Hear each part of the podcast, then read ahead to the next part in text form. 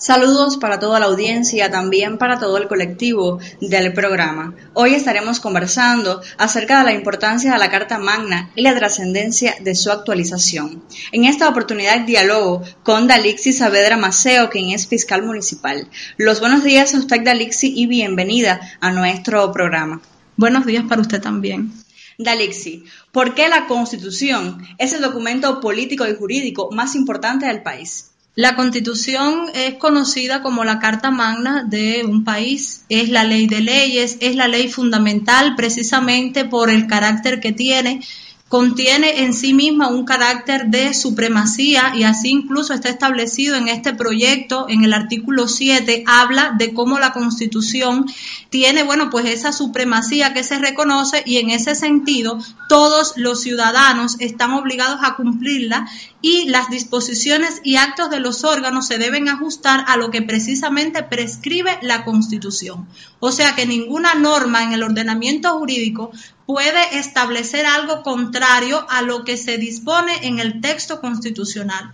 Allí precisamente radica la importancia de la Constitución en que rige la vida política, social y económica de un país y de allí toda la normativa que compone el ordenamiento jurídico tiene que ir en correspondencia y en concordancia con los principios que de manera elemental establece la Constitución. ¿Cuál es la trascendencia del actual proceso de actualización que se lleva a cabo en el país? En lo fundamental, los cambios que establece este proyecto en esta reforma constitucional son cuestiones necesarias para todos los ciudadanos, incluso los extranjeros que en un momento determinado estén en nuestro territorio, porque también para ellos hay regulaciones. Precisamente se trata de que las leyes en un país tienen que parecerse a la realidad, o sea, tienen que recoger, regular lo que acontece en la vida social, política y económica de un país. Es lo que sucede en este caso. No solamente la realidad, sino que tiene que prever lo que va a acontecer en el futuro.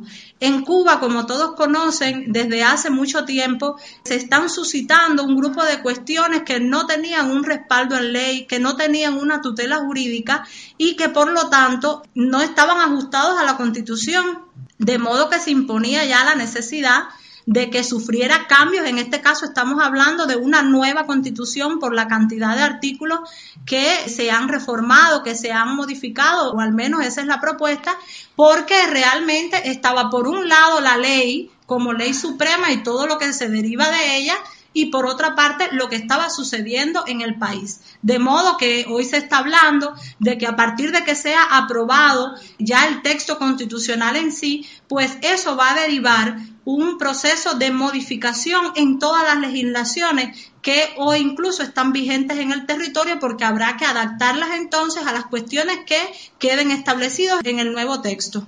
¿Cuáles son las principales modificaciones que se implementan, sobre todo con respecto a la protección de la familia? Los derechos realmente en este proyecto están establecidos a partir del artículo 3 sobre los derechos sociales, económicos y culturales.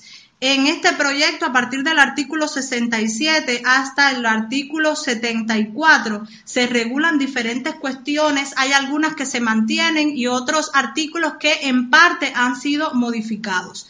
Aquí en lo esencial, pudiera mencionarte que en el artículo 67 habla del Estado que debe proteger a las familias, a la maternidad y el matrimonio. Así estaba en el texto que tenemos vigente hoy pero además incorpora ya la paternidad, cuestión que no estaba en la Constitución, pero que ya existía en otras legislaciones.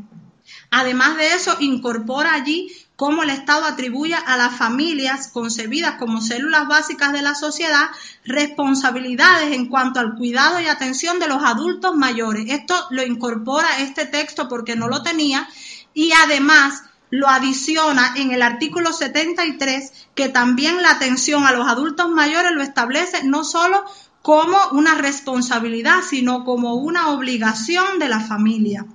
El artículo 68 también establece modificaciones que han sido bien discutidas en todos los lugares donde ya se ha discutido este proyecto y es precisamente sobre el matrimonio. El texto constitucional vigente habla de que el matrimonio se concibe entre un hombre y una mujer. Y este proyecto nos propone que el matrimonio pueda ser entre dos personas.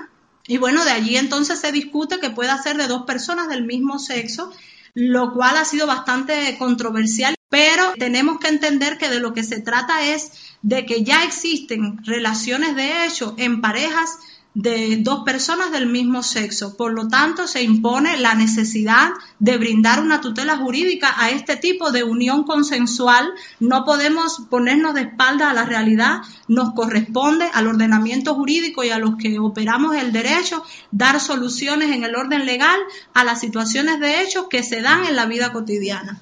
Otra cuestión importante que nosotros vemos allí en esta parte de los derechos es cómo los padres tienen la obligación de dar alimentos a sus hijos. En el texto anterior, o bueno, el que está vigente aún, hablaba de que los padres tienen el deber, sin embargo ahora estamos hablando de una obligación, o sea que no solamente es que yo debo como padre asumir todo lo que tiene que ver con el vestido, el calzado, que también entra en la parte de los alimentos, en asistir en el tema de salud y educación, sino atender de manera general ya se considera una obligación y por supuesto que su incumplimiento va a traer consigo pues algún tipo de medida o de sanción en el orden legal.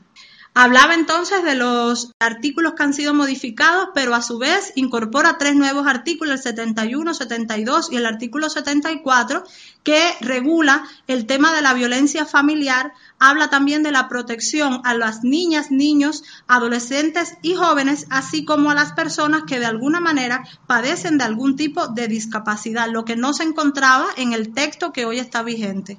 Las gracias a Dalixis Saavedra Maceo, quien es fiscal municipal y quien accedió a darnos sus consideraciones acerca de la reforma que se somete a consulta popular en todo el territorio guaymareño, al igual que en todo el país. Las gracias también a usted por mantenerse en nuestra sintonía. Del 13 de agosto al 15 de noviembre, consulta popular del proyecto de constitución en Cuba. Cada cubano podrá expresar libremente sus opiniones y contribuir a alcanzar un texto constitucional que refleje el hoy y el futuro de la patria. Mi voluntad, mi constitución.